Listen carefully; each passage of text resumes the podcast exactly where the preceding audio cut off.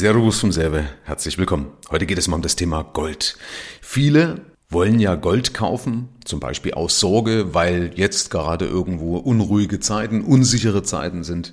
Immer dann, wenn wir irgendwo Angst vor irgendetwas haben, dann überlegen die Leute beispielsweise in Gold reinzugehen.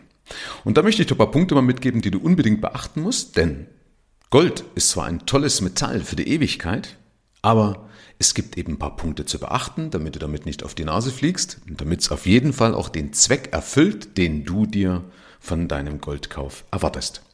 Punkt eins ist, wie viel Gold solltest du denn kaufen, damit du geschützt bist? Und da machen wir einen kurzen Ausflug zum aktuellen Preis und aktuell liegt ja die Unse, das sind also so 31 Gramm, etwas mehr als 31 Gramm, liegt bei rund 2000 US-Dollar. So, das bedeutet, wenn du jetzt eine Unse kaufen würdest, dann hättest du einen Schutz in Anführungsstrichen von 2000 US-Dollar. Ist die Frage, ob dir das hilft. Man, fühlt sich vielleicht besser damit, aber für den wirklichen Fall der Fälle ist die Frage, ob dir das hilft. So, selbst wenn du jetzt 10 Unzen kaufst, also etwas über 300 Gramm, dann bist du mit 20.000 Dollar abgesichert.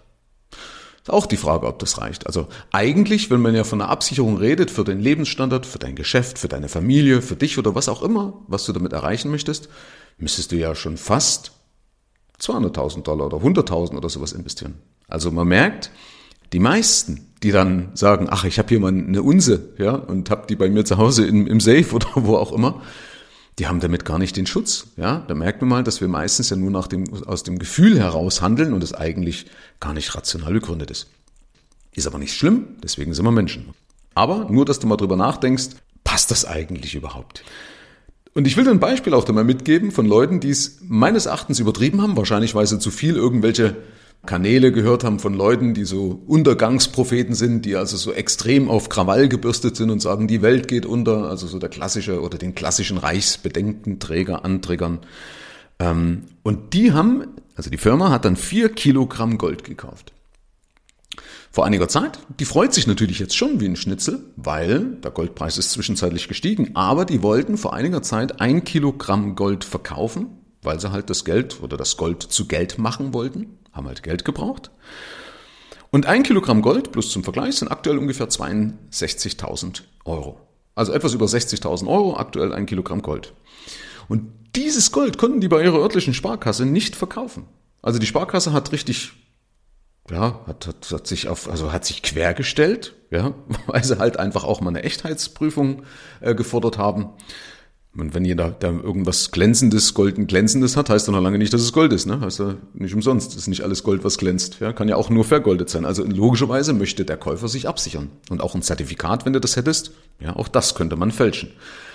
Und das zweite, also nicht nur, dass sie dieses Echtheitszertifikat gefordert haben, das zweite ist auch, dass sie noch große Abschläge gefordert haben. Schlussendlich haben die also ihr Gold nicht verkauft. Das heißt, sie freuen sich zwar über Gewinne, aber die sind ja nur theoretisch, weil sie die Gewinne noch nicht in Geld umwandeln können. Das musst du beachten. Das heißt, wenn du zu viel Gold kaufst, dann schmälerst du deine Liquidität. Ja, weil das Geld, was du ja vielleicht brauchst, um dich durch eine Krise durchzumanövrieren, wenn das in Gold steckt, kann das sein, dass es das für das gar nicht nützt, was du dir eigentlich erwartest, okay?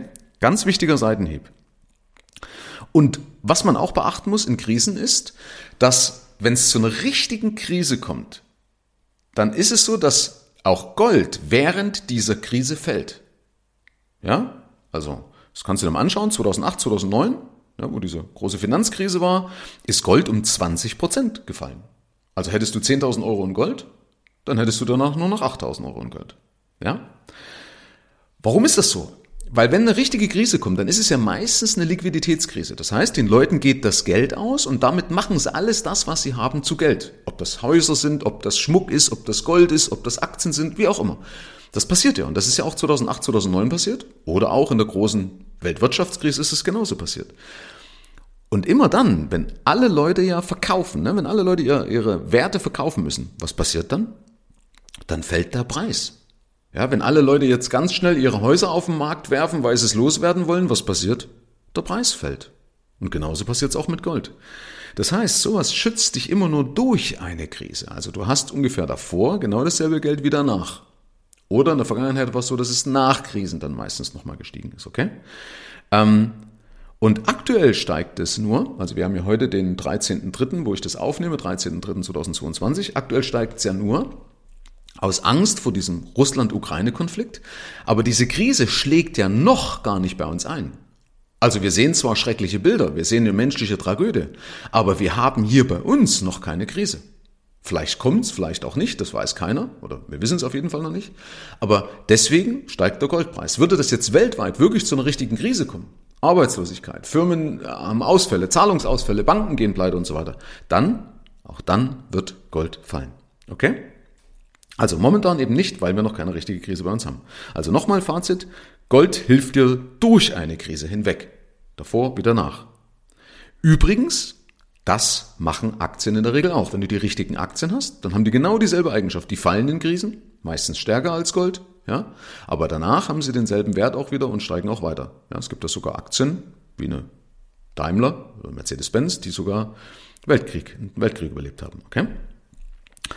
Also, meine ich deshalb als kurzer Seitenhieb, weil man kann mal überlegen, vielleicht kann ich das, was ich davor habe, auch mit anderen Sachen erreichen, okay?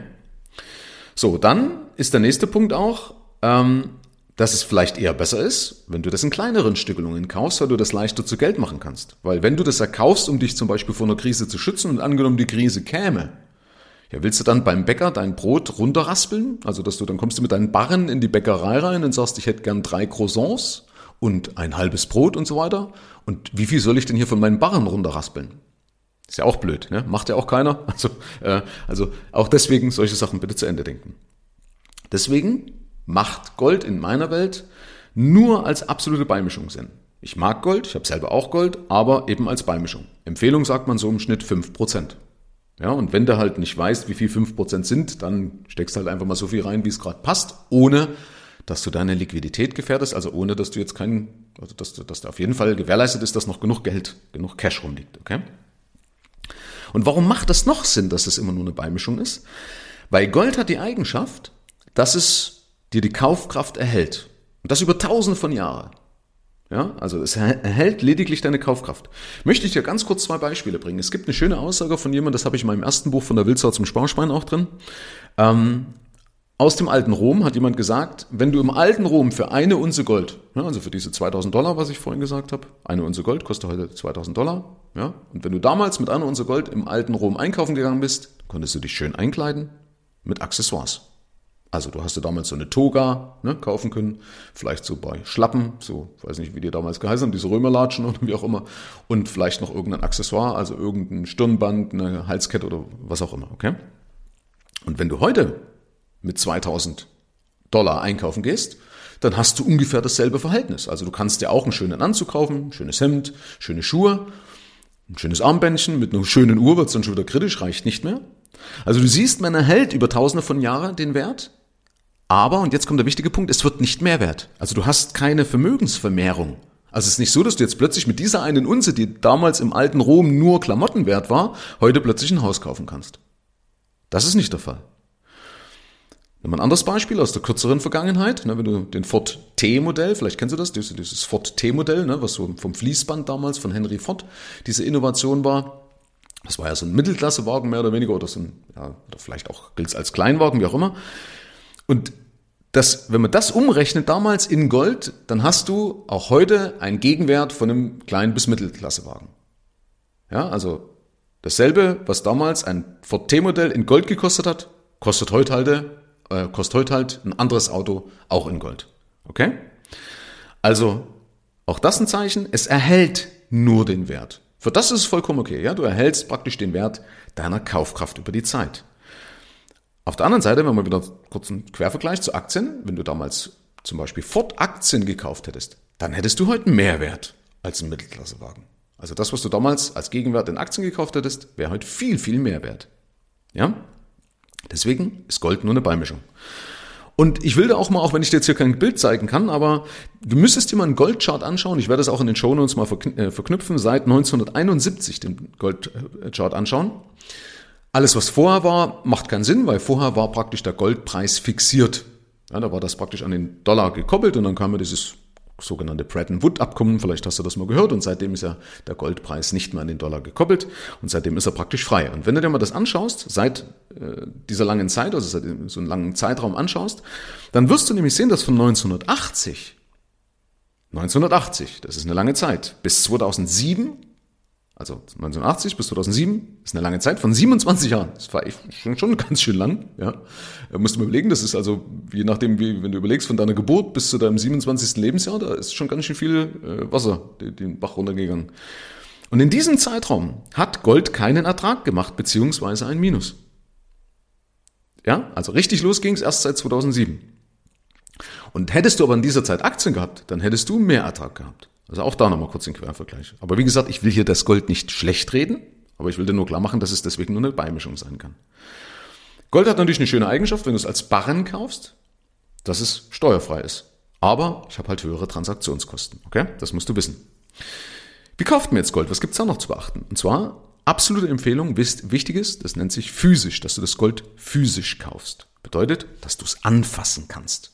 Also du kaufst es so, dass du das Gold auch tatsächlich anfassen kannst.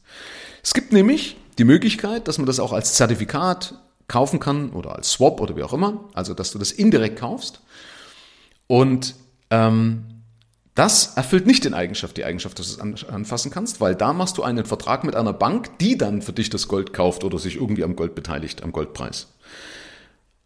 Aber das ist, wäre so, wenn du, wie wenn du jetzt nicht ein Haus kaufst, sondern ein Bild vom Haus nur hast.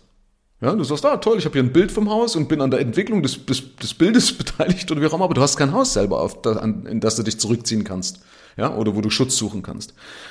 Und damit ist es wichtig, dass eben, dass das auch beim Gold gewährleistet ist.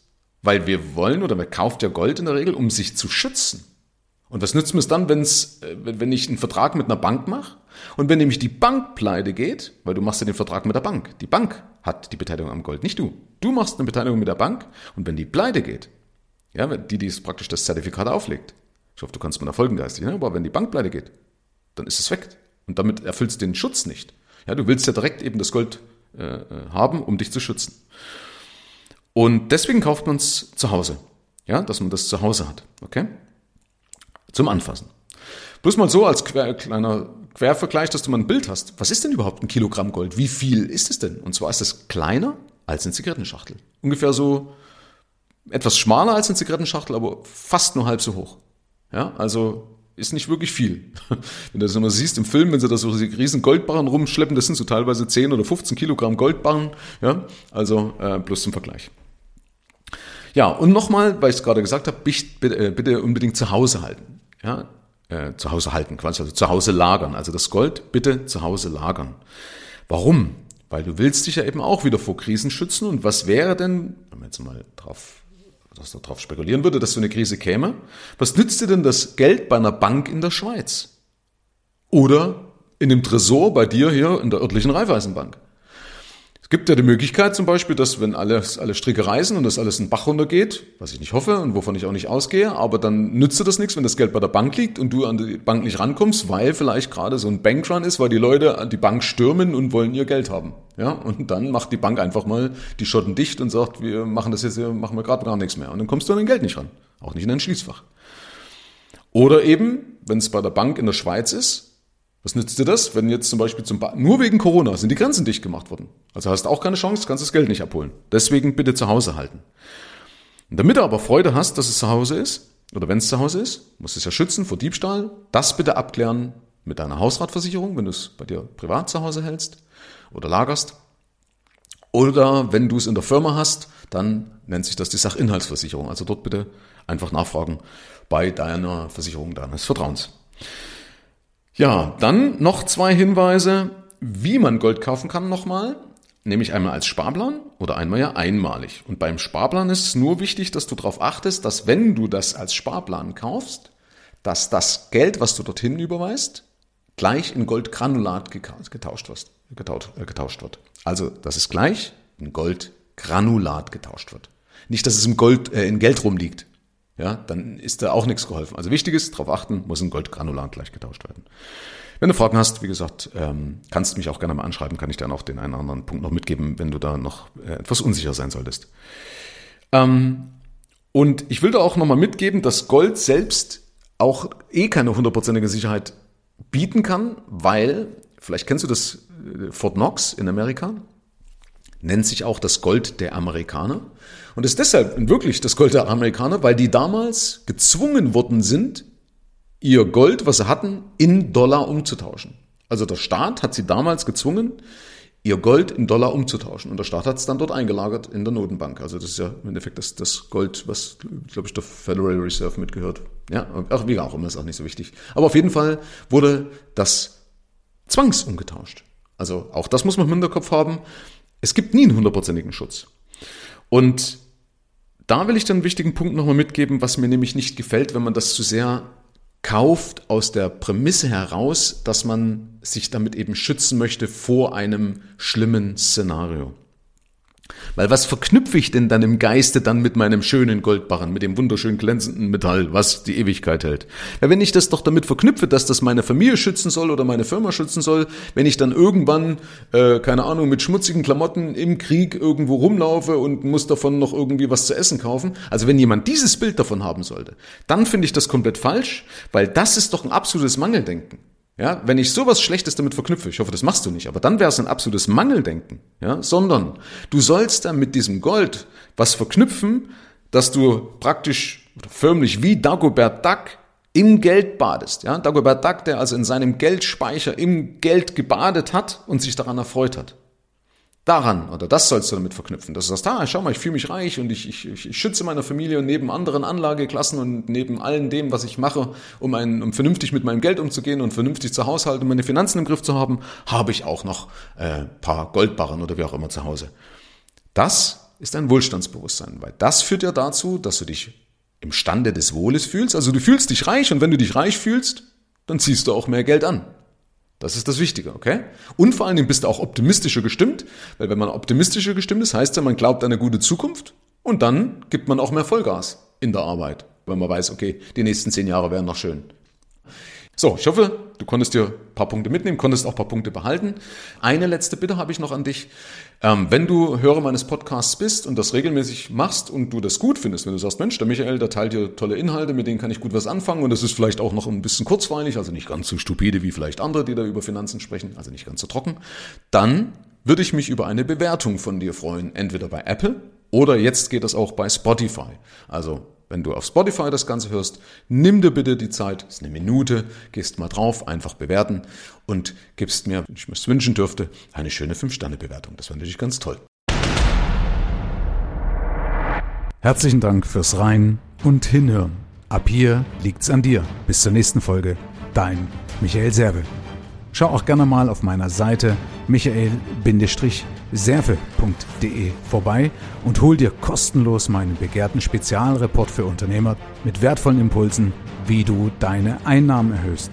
Damit gehörst du automatisch zu meinem Insider Club und bekommst noch mehr Insider News, Geldimpulse, Erkenntnisse und exklusive Tipps, die es sonst nirgendwo anders gibt.